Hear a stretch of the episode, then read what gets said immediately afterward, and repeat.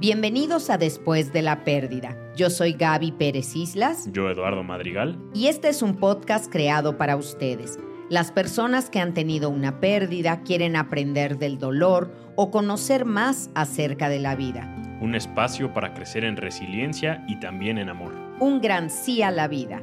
Gracias por acompañarnos. Comenzamos.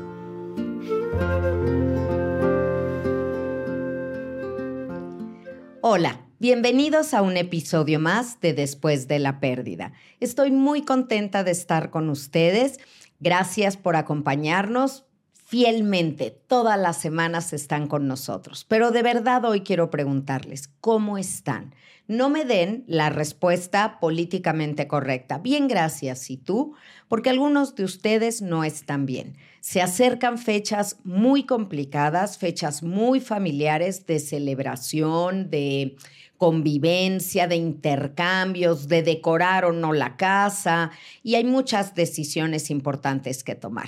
Por eso hoy vamos a hablar también de eso. ¿Cómo estás tú, Eduardo Madrigal? Muy bien, muchas gracias tú.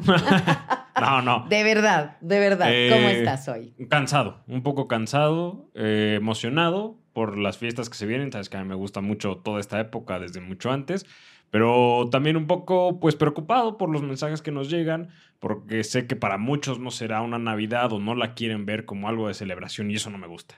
Entonces, ya súper amante de la Navidad. Y está cansado porque jugó un partido de fútbol y ganó. Además, metió gol. Así que es un día feliz en la familia, aunque bueno, agotado, yo lo entiendo. Y agradezco tu esfuerzo. No, no, gracias, gracias a ustedes que nos ven, donde sea que nos estén viendo. Saben que donde sea lo agradecemos. Cada ya hora que me ven, ya sea en presentaciones, en la fila, en cualquier lado, me dicen, yo sí te escucho en el gimnasio. Entonces, bueno, pues quien lo haga en el gimnasio o camino al gimnasio, muy bien, muchas gracias. En cualquier otro trabajo o actividad que nos estén escuchando, gracias por hacerlo. El chiste es que lo hagan con atención, porque muchas de las cosas que se dicen aquí creo que pueden servir, si no para ahorita su vida inmediata, en un futuro. Esperemos no, pero más vale prevenir que lamentar. Siempre sirve, es cultura del duelo y nos sirve a todos. Y ahora que decías la FIL, quiero tomarme un minuto para agradecer las innumerables muestras de amor que recibimos en la FIL de Guadalajara. De verdad, todavía tengo el corazón, pero así rebosante de felicidad. Esa fila para dedicar los libros fue increíble, la sala llena, se quedó afuera, un montón de personas pusieron pantalla y siguieron desde ahí la presentación y sus regalos, sus, sus abrazos, su cariño, la foto, sus comentarios. ¡Wow! De verdad, muchísimas, muchísimas gracias Guadalajara y, y el año que entra vienen varias ferias del libro también, así que bueno, pues ahí estaré con mucho, mucho agrado. ¿Tienes algo que compartirnos hoy, Eduardo? Sí, y no es mi taza de las chivas, que gracias, que ya me han dado dos tazas de las chivas, les agradezco mucho. Pero este mensaje pues dice así. A ver. Hola a ambos.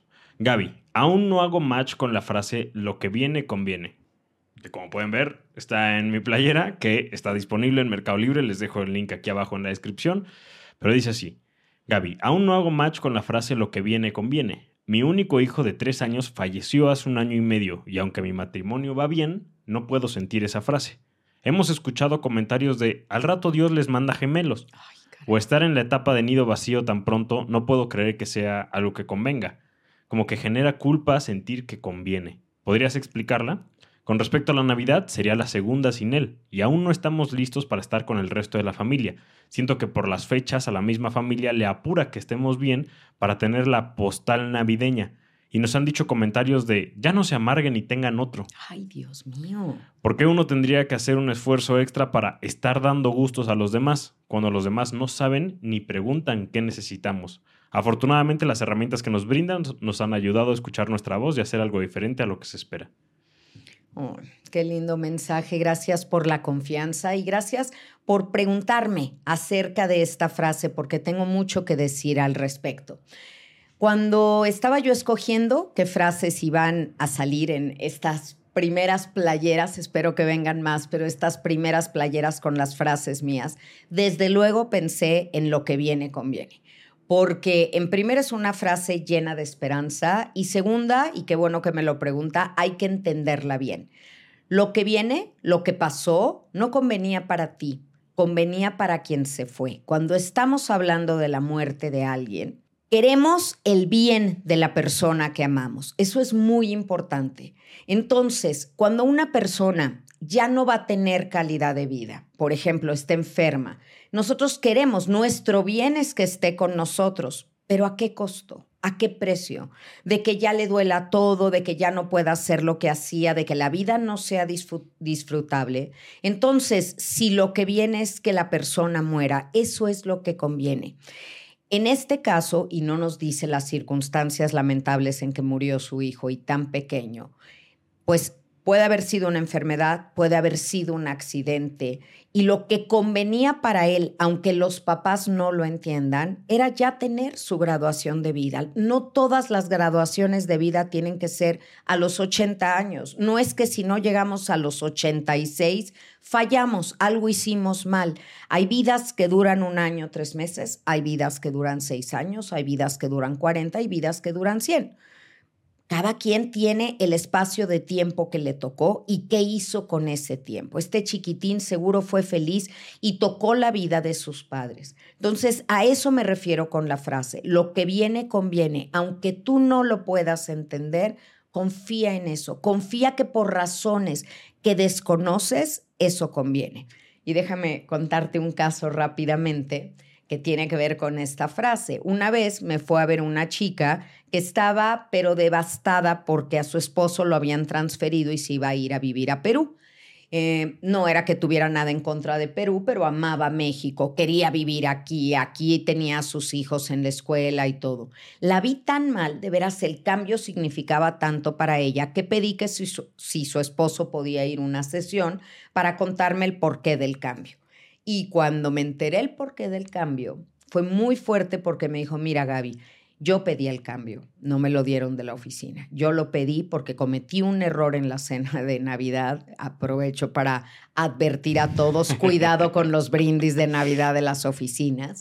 Eh, cometí un error en el brindis de Navidad y estuve con una de las secretarias, todo. Y pues Gaby, me ha acosado, me ha perseguido, ella sabía que yo era casado, eh, ella está amenazándome, ha hecho muchas cosas, muchas llamadas, muchos anónimos, pero secuestró a mi perro. ¿Y cómo? Me dice, sí, en mi casa creen que se perdió, pero ella me mandó fotos, ella se lo llevó. Es una persona que está desequilibrada y yo hablé en la oficina, conté lo que había pasado y decidieron moverme, o sea, estuvimos de acuerdo y ya después con ella verán cómo lo van a manejar, pero ahorita por mi seguridad y por la de mi familia, porque hay amenazas, me tengo que ir.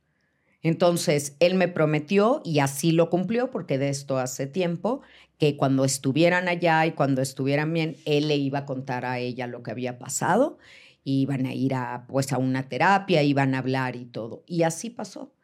Pero esa distancia que hubo que poner de México era una distancia para salvar su integridad. Y finalmente esto también salvó su matrimonio. Entonces en el momento ella veía irse de México como lo peor que le podía pasar y sin embargo como no tenía toda la información, no sabía que lo que venía convenía. Y en este caso la pudo saber porque su esposo tenía esos datos que darle, pero hay veces con la muerte de alguien que no tenemos idea por qué pasó, pero yo elijo pensar de qué lo salvó la vida cuando alguien muere. Pero hay mucho de esta frase que me resuena como que no solo depende del destino, ¿no? Es decir, lo que viene conviene y en este caso o en muchos otros es porque las personas hacen algo concreto para que lo que venga convenga, ¿no? Es decir, simplemente haber cometido un error y si esta persona pues hubiera seguido tal vez con su amante, no sé si... Es que puede ser que sí. A ver, está complicado porque muchas personas yo creo que nos estarán viendo o pensando, ¿cómo va a convenir lo que viene si se murió mi hijo? ¿Cómo va a convenir lo que viene si ya no tengo una pierna? ¿Cómo va a convenir lo que viene si ya no tengo trabajo? Me acaban de despedir, ¿no? Entonces, claro, en el momento se entiende que no, que esto no es lo mejor. Tú tienes una visión de túnel que solo ve lo que perdiste. Con el tiempo y el trabajo de duelo amplías esa visión de túnel para no solo ver lo que perdiste, sino lo que ha traído la vida, pero no solo para ti, sino para quien se fue. Hoy mismo lo hablaba, hoy pasé a, a visitar el nicho donde reposan los restos de mi papá y mi mamá, estaba cerrado no pude entrar Pero estaba yo platicando justo con tu hermano y le decía, pues que los añoro mucho, que me gustaría que estuvieran, pero que entiendo perfectamente que no en las condiciones en que ya estaban. Yo querría tenerlos aquí, pero mi fantasía es, quiero tenerlos aquí sanos permanentemente, que no se vayan haciendo mayores, que ellos estén bien. Si ellos estuvieran hoy aquí, que tendrían ya casi 90 años, pues no estarían bien, porque no estaban bien de salud, porque ya estaban padeciendo mucho. Entonces, aunque para mí no convenga, lo que convenía para ellos era ya no estar y descansar de padecimientos físicos. Pero entonces sí hay que hacer cosas, ¿no? Es decir, esto lo dijiste rápido, pero el trabajo del duelo y esto es, o sea, estas tareas de la vida, no solo solito va a lo que venga a convenirnos, ¿no? Porque mucha gente en situaciones que tal vez lo deja en el destino o no trabajar sus duelos, pues hoy en día están en la calle o no sé, no todo, eh, lo que, lo que quiero llegar es, no para todos su línea de vida va para mejor si no hacen cosas yo creo que para nadie va para mejor si no lo trabajas. Tienes que esforzarte, pero decidir eso, decidir que lo que viene conviene, ya es tomar postura. Y en la vida hay que tomar postura, hay que plantarte bien y plantarte en la esperanza para no tener pensamientos catastróficos de cada vez todo va a ir a peor, ya se está acabando el mundo, qué terrible. O sea, ¿a dónde te lleva ese tipo de pensamiento? Tenemos que sembrarlo en nosotros. Ahora, el, mensaje tiene muchas áreas que quiero explorar. Primero habla de la presión familiar que hay para que ya estén bien, ¿no? Híjole, eso me molesta muchísimo y quisiera hacer un énfasis, por favor, en el respeto al doliente.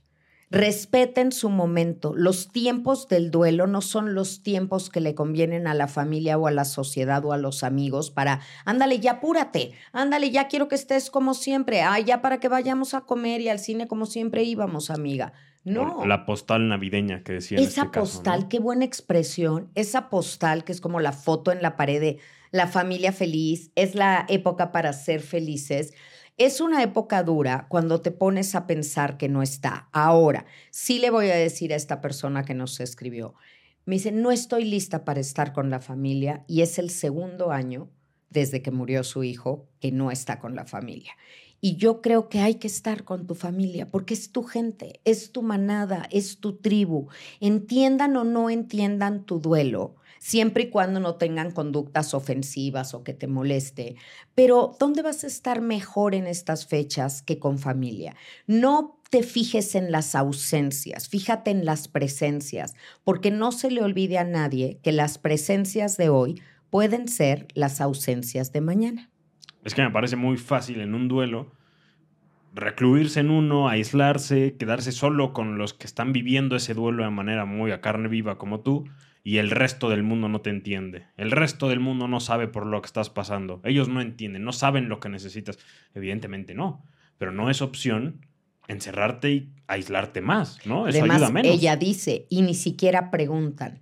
Y yo, porque aquí siempre estoy tratando de equilibrar la balanza, y tú les dices, ¿por qué nos ofendemos terriblemente porque el otro no me pregunta qué necesito? el otro no me pregunta cómo voy y qué quiero. Dilo tú.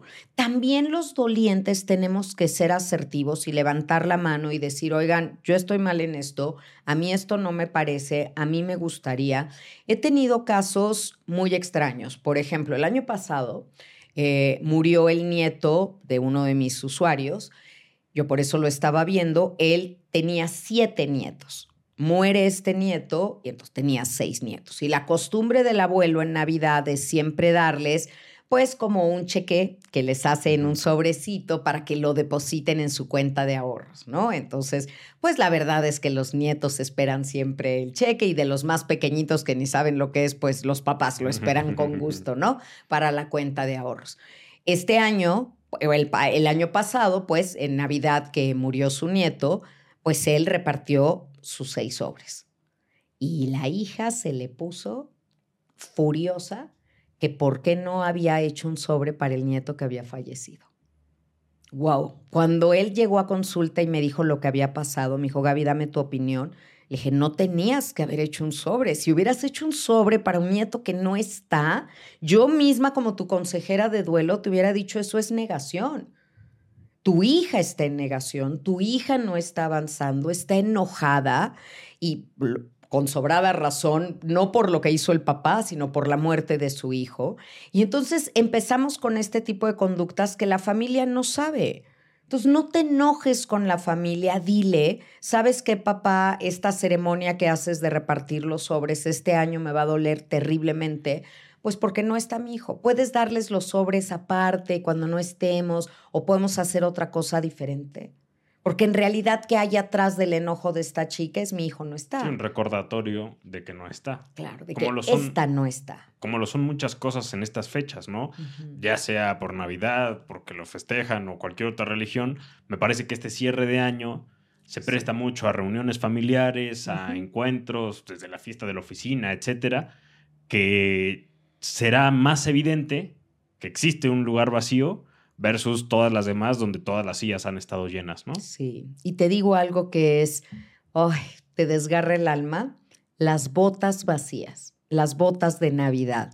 Cuando uno empieza a sacar los adornos para decorar la casa, al menos en México lo digo como una costumbre muy española, eh, tenemos de herencia, pues tener cada quien su bota de Navidad, que el Día de Reyes ahí dejaban el regalo adentro o en tus zapatos junto a la bota, o en algunos lugares de provincias te lo rellenaban de dulces, de galletas, pero tenemos una bota en la familia, pues de cada uno de los miembros, ¿no?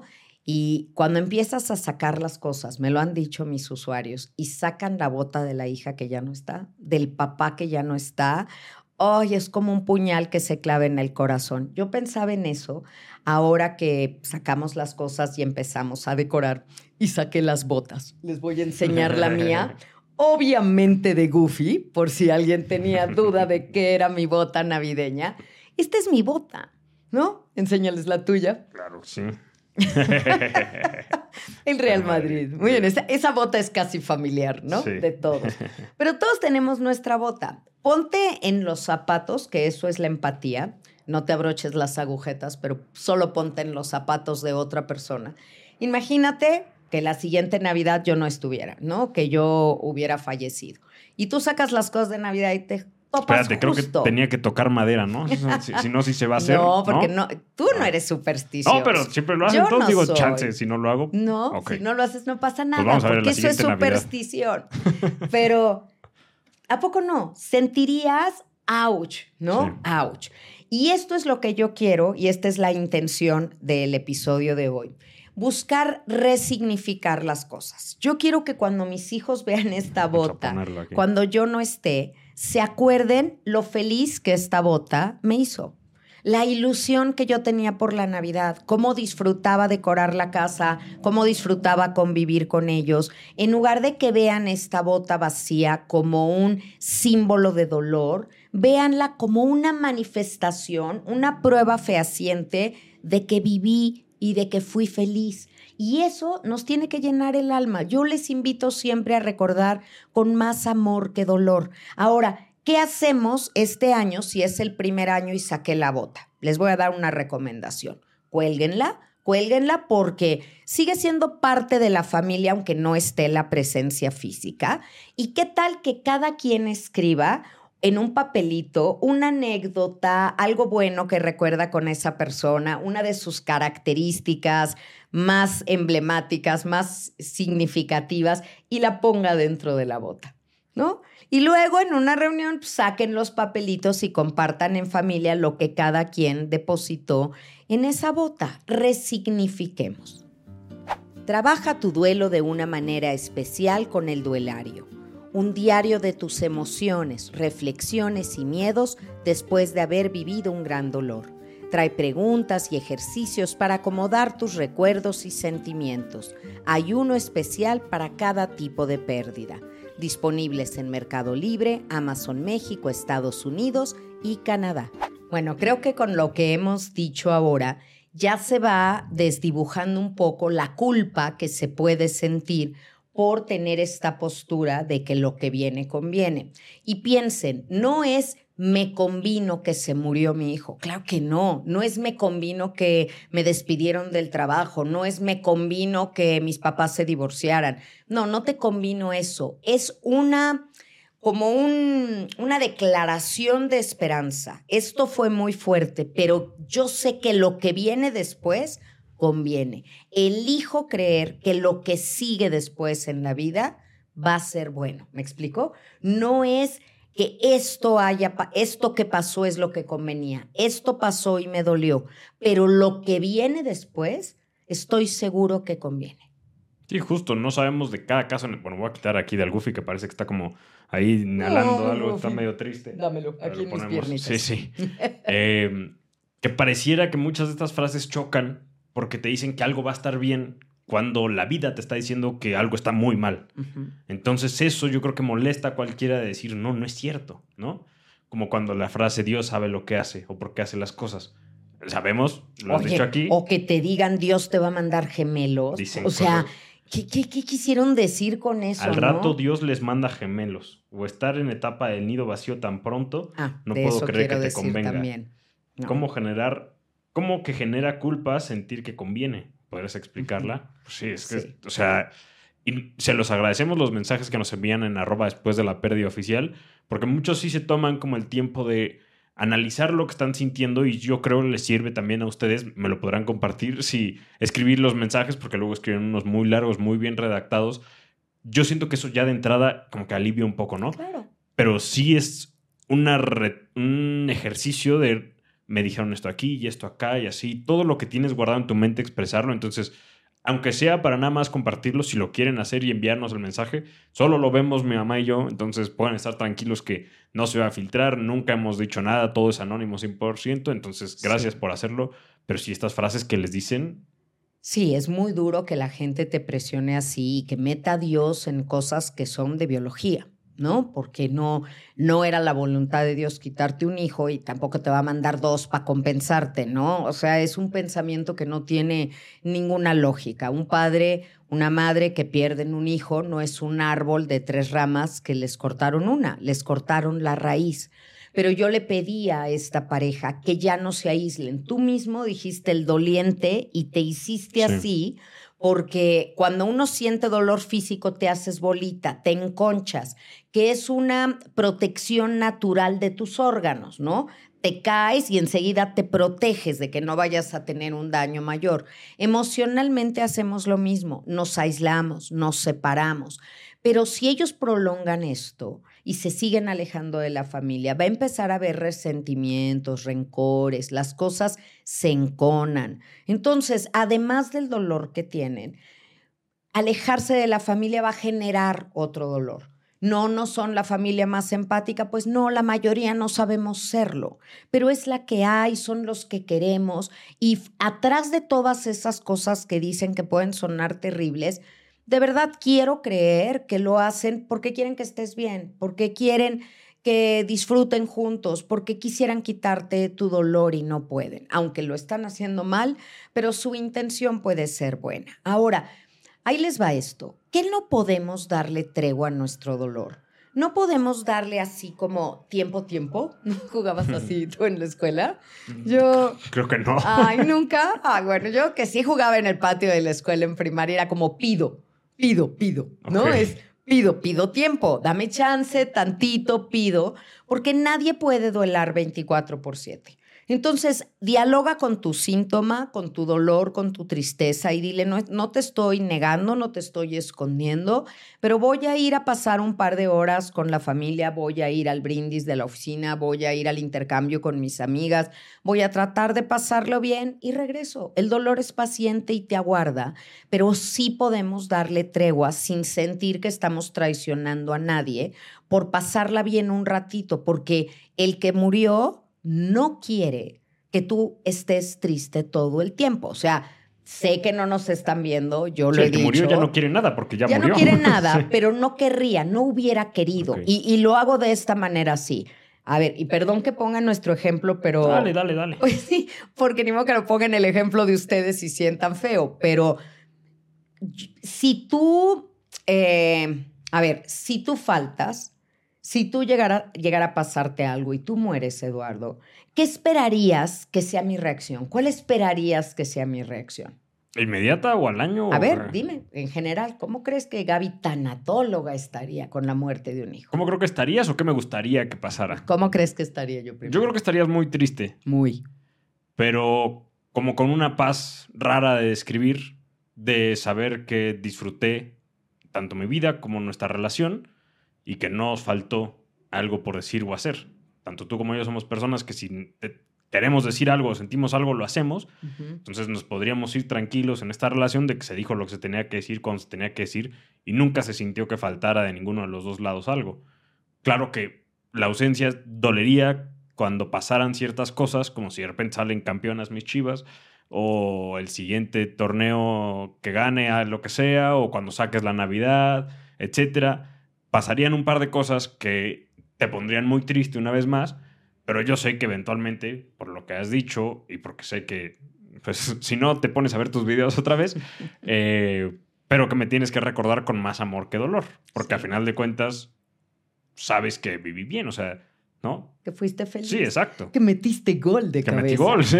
Ok, ahora, en la vida. ¿qué en general. esperarías? Eso es lo que crees que pasaría. Sí. ¿A ti qué te gustaría? Ahora que estás vivo, no cuando estés muerto. ¿Qué te gustaría que pasara con tu mamá o tus hermanos o tu papá cuando tú faltaras? Bueno, si todavía no, este, si seguimos en el podcast o que siguieras haciendo videos de YouTube, que siguieras ayudando a la gente, tal vez contándolo desde tu perspectiva, cómo estás viviendo las cosas en tiempo real, yo creo que sería muy duro. Eh, que como madre estés viviendo un duelo y te pida yo, bueno, no te pida, no te estoy pidiendo nada, haz lo que quieras.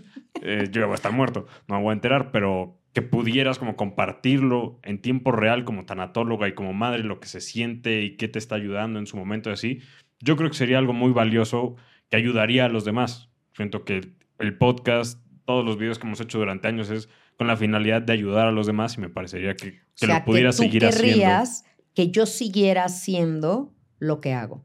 Que Sí. yo siguiera siendo la mamá de la cual tú estabas orgulloso. Sí. Que desde el dolor, que duele, o sea, duele Claro. más, pero es, o sea, Claro, tú no esperarías que yo llorara años y años, No. que yo abandonara todo, que yo me diera a la bebida. Me encanta esa expresión. o sea, ¿no? date un martini si quieres de vez en Sí, cuando, bueno, pero, pero, ese. pero no, no. Pero no tirarme Sí, no, a la bebida. Ajá. No esperarías eso. No. ¿Por qué hacemos eso? ¿Por qué hacemos eso si a nosotros no nos gustaría? A mí no me gustaría que se la pasaran llorando. Sé que llorarían, sé que me extrañarían, sé que sería bien difícil, más de lo que crees, cabezón. Y a ver, y si Pero sí sería bien difícil no tenerme.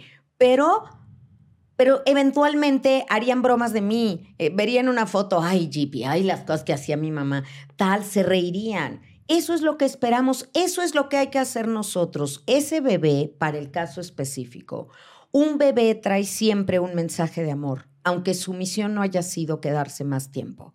No vino como un cometa a destruir tu vida, vino a iluminarla. Si quieres honrar el paso de ese bebé por tu vida, vuelve a brillar, no te opaques. Así es como se honra la memoria de alguien. Me gustó ese ejercicio, estuvo un poco duro, pero, Estuvo fuerte. pero yo se los recomendaría que lo hicieran todos los que nos están escuchando, ¿no? Porque entonces ahí sí ya, como, como la frase sobre aviso no hay engaño, Sí. Si alguien que quieres te está diciendo, oye, cuando me vaya no me gustaría que hicieras esto, o más bien sigue así, sí sería un poco trampa o fallar el que te estés tirando a la tristeza o así, cuando yo creo que cualquiera que le hubieran preguntado en su momento, y háganlo ustedes, por favor, compruébenlo, les va a responder que quieren que, se, que sean felices, que estén bien, no que se tiren al alcoholismo, no que, porque eso no ayuda en nada, ¿no? No ayuda. Y mira, quiero comentarte esto. Tú conoces a una alumna mía muy querida, una alumna 10 años conmigo, a Jazz. Ah, sí. Jasmine, lindísima, y me quiere mucho. Y te mandó decir el otro día, algo dijiste así del día que tú te mueras, y entonces Jazz me escribió y me dijo, dile Eduardo que no diga eso, porque sentí horrible, nada más de pensar que te pudiera pasar algo a ti. Dile que no diga eso. Y no te lo dije, no te lo había dicho hasta ahora, porque tanto Jazz, que me quiere y yo la quiero muchísimo, como todo mundo que, que, me tiene un aprecio también tiene que pensar eso, ¿no? Sí, que no somos eternos, que nos vamos a ir, pero el día que eso pase, ni vamos a vivir temiendo el día que pase. Pero cuando pase hay que recordar que hemos sido felices. Fíjate, el otro día fui a ver el concierto de Yuri eh, aquí en la Ciudad de México. Yo creo que todo mundo de los que nos estén viendo en cualquier parte del mundo saben quién es Yuri, pero si no, es una cantante veracruzana con toda una alegría jarocha, con una gracia, muchos dones, una voz impecable. Y en un momento del concierto, el momento que a mí en lo personal me gustó más, este momento como de seriedad, ella dijo que ella estuvo perdida, ¿no? Es una historia que sabemos. Yuri, eh, cuando era muy joven, cometió excesos, tenía todo como ella describió y se sentía perdida, estaba muy sola. Y luego, bueno, ahora tiene un propósito, ella habló de que encontró a Dios y, y que hoy su vida, dijo, soy tan feliz, tengo una familia, tengo una hija, tengo un propósito en lo que hago, no cambiaría mi vida por la de nadie, se le nota, se le nota que disfruta, se le nota cómo goza el escenario, cómo se, se, se da gusto en lo que quiere, ¿no? Su niña interior, como ella dice. Y, y me pareció tan hermoso y dije, yo también, ¿no? yo tampoco cambiaría mi vida por la de nadie en este momento. No hay nada que yo dijera realmente, es que yo quiero eso que tiene esa persona, a mí me gustaría esto. Yo, yo estoy tan feliz con la vida que tengo que el día que falte, eso es lo que quiero que ustedes, que todo mundo recuerde, que he sido muy feliz y que esta es la vida que quería vivir y que lo más importante en la vida a lo mejor no es la duración, sino lo que hacemos con el tiempo que nos, he dado, nos es dado, la calidad de vida. Pero muchos hoy en día sí responderían a esa pregunta que sí aceptan cambiar la vida que tienen. Como si fuera así mano de, ya sabes, de uno o de siete loco. Hay muchos que ahorita sí dirían, yo sí la cambio. Yo sí la cambio porque no me está gustando nada lo que está pasando ahorita. Y se viene Navidad y se viene Año Nuevo. O sea, yo no lo estoy disfrutando, no quiero esta mano. Qué gran oportunidad acabas de decir. Se viene año nuevo, es como una libreta en blanco. No les encantaba el inicio de año. Bueno, yo soy una nerd, pero yo amaba el inicio de año escolar y las libretas totalmente en blanco y era mi oportunidad de hacer mejor letra, este, tener plumas de colores y hacerlo bien. 2024, que hasta el número me gusta, es esa oportunidad para que lo que no te gusta de tu vida y esté en tu mano cambiar, lo cambies. Y si no está en tu mano cambiar lo que hay, cambia tu actitud. Porque hay un dicho que dice, si no puedes hacer todo lo que amas, ama todo lo que haces. Si en este momento lo que te toca es cuidar de tu padre que está enfermo, hazlo con amor. Hazlo de verdad, no pongas cara de empleado. Entiende la maravilla de servicio y la oportunidad que es cuidar de él, aunque lo hemos hablado, hemos hablado del síndrome del cuidador, es agotador y te lo reconozco, pero es un acto de amor. Ponle amor a lo que haces y cambia las cosas que quieras cambiar. Ten el valor de cambiarlas, ten el valor de soñar, de llevarlas a cabo, de dar el esfuerzo extra, porque lo que no se vale es estar en mi cama acostado viendo la tele diciendo, ¡ay, qué gorda estoy! ¿No? Ya, quiero cambiar esto. ¿Y qué estás haciendo para cambiarlo? ¿No? Si tú así te consideras o es un tema que pone en riesgo tu salud, ¿qué estás haciendo para cambiarlo? No solo queja y lamentación que bajan tu autoestima. ¿Qué vas a hacer para poder cambiar lo que hoy no te gusta de tu vida? Y justo ese ejemplo del ejercicio, que lo tengo que mencionar ya, es muy bueno porque cuando después de un día hacer ejercicio, o saliste a correr o lo que quieras, te duele. Claro. Te duele mucho, estás muy dolorido, los músculos son de, esto no me gusta, esto no es lo mío. En ese momento le estás pasando mal, pero sabes que lo que viene conviene. Correcto. Porque para eso es el ejercicio, ¿no? Has puesto también el ejemplo de la mariposa, precisamente, que muchas veces, y agradezco que para muchos este es el primer episodio que nos escuchan, y varios que ya llevan un par y no tienen idea porque tu logo es una mariposa. Entonces, creo que es una buena oportunidad para que les recuerdes a los que ya lo saben y a los que no, por qué tu logo es una mariposa y qué significa esto. Bueno, porque la mariposa es el símbolo de la transformación. Hay una anécdota hermosa en la que Elizabeth Kubler-Ross fue eh, una jovencita, tuvo la oportunidad de ir a lo que había sido un campo de concentración donde habían tenido niños y vio raspado en una pared que con algún metal algún niño había dibujado una mariposa, ¿no? Había rayado ahí una mariposa y ella dijo, qué inteligencia emocional que sabían que ellos eran ahorita pues un gusanito que se iba a transformar en su mejor versión cuando salieran de aquí, ya fuera porque muriera o porque pudieran ser liberados. Entonces Elizabeth Kubler-Ross tomó a la mariposa como el símbolo de la tanatología y a mí me encanta porque cuando la mariposa, cuando la oruguita cree que su vida está a punto de acabar, está a punto de volverse su mejor versión y de sacar sus mejores colores. Entonces, hice de esta mariposa, sobre todo la mariposa azul, que el azul es una mariposa rara, es un color de esperanza, y le puse mis iniciales en las antenitas. Así que ese es el logo que van a encontrar ahí en las playeras. Y, y con tres de estas frases de las cuales les hablé, lo que viene conviene, el amor le gana al dolor, y sí pasó, pero ya pasó y todas ellas son esperanza para llevar. Eso es lo que quiero, que nos movamos en un lugar de esperanza, no de pensamiento catastrófico, no de hacernos la carga aún más pesada con esa visión. Y es un cambio de perspectiva, justamente, de lo que más hablamos. Yo creo que tal vez más que de muerte en este podcast, hablamos de perspectiva, ¿no? Y de vida, porque de la muerte, como sabemos, ya no hay nada que hacer pero de perspectiva y todas estas tres frases que escogiste para estas playeras y de mucho lo que hablamos aquí es la perspectiva que le das todas las cosas, la narrativa que te cuentas y cómo eso modifica tus acciones, ¿no? Correcto.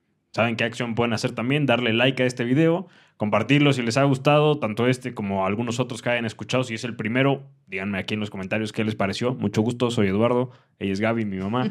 Eh, pero sí, gracias a todos los que nos escriben constantemente, que aquí en los comentarios se contestan entre ustedes, se mandan recomendaciones o oraciones. Eso siempre es muy bonito verlo. Gracias a todos los que en TikTok siguen poniendo nada más una mariposa y no contestan con hate. Eso es muy bueno. Y, y pues sí, no sé cómo te gustaría. Yo creo que hablamos un poco de la Navidad, pero tenemos que hacer un episodio más de la Navidad. Yo prometo que el próximo episodio va a ser solo de la Navidad, pero quiero dejar esta reflexión final. Y la Navidad, como decías muy bien al principio, es un símbolo de las fiestas. ¿eh? No lo tomemos solo como algo religioso, porque estoy pensando en la comunidad judía que acaba de pasar Hanukkah, también para ellos. Siempre hay celebraciones y cada celebración nos predisponemos a que va a ser muy duro estar sin la persona. Y la verdad, la verdad, aquí entre nos, no es más dura una celebración que un domingo cualquiera, porque la ausencia se vive más en la cotidianidad, en lo extraordinario de un día ordinario, decía la Madre Teresa de Calcuta, porque eh, al menos en Navidad va a haber más familia y vas a estar reunidos pero los domingos que bajaban a desayunar juntos o los sábados que veían en la noche el box y tomaban una cerveza, papá y el hijo, estas escenas tan, tan tradicionales, tan de costumbre, esas son las que más duelen. Si somos honestos, se extraña mucho más a la persona en el día a día que en las ocasiones especiales. Coloquemos la mente en el lugar de la esperanza y no nos predispongamos, porque lo único bueno que tienen estas fechas es que están en el calendario. Entonces quiere decir que las puedes planear, no te van a caer de sorpresa. Ya hablaremos más de la Navidad. Eh, gracias por sus comentarios, sus mensajes. Nada más como bonus, para igual como medio teaser para el siguiente, esta persona también lo que hizo fue con la ropa de su hijo eh, mandó a hacer unas decoraciones de Navidad. Hemos visto esto y hemos visto pues ositos. aquí les está apareciendo a ustedes la imagen. Qué lindo, con la ropa hizo unos pinos navideños. Sí. Hay muchos que lo hacen también como con ositos, ya también es un servicio que se ofrece en algunos lados. ¿Qué opinas tú de esta? Así nada más como bonus. Sí, muy lindo. A mí me parece ese detalle muy lindo porque es hacerte presente de alguna manera simbólica para saber que de ahora en adelante eres parte de mi Navidad, no que cancelo la Navidad, porque ¿cuál es el verdadero significado de la Navidad? No es la reunión familiar y no es el regalo, es el nacimiento del amor. Y entonces el amor es lo que debe de prevalecer en estas fiestas. Me encantó. Perfecto. Pues muchas gracias, a mí me encantó este episodio, a pesar de que hablamos de mi muerte, pero bueno, eh, nos escuchamos la siguiente semana en un episodio más de Después de la pérdida. Paz y bien. Adiós. Si te gustó este episodio, por favor compártelo. Vamos a hacer una gran red de apoyo. Gracias por tu escucha activa y tu voluntad de ser resiliente. Síguenos en arroba gavitanatóloga y arroba después de la pérdida oficial. Nos escuchamos la siguiente semana en un episodio más de Después de la pérdida. Paz y bien.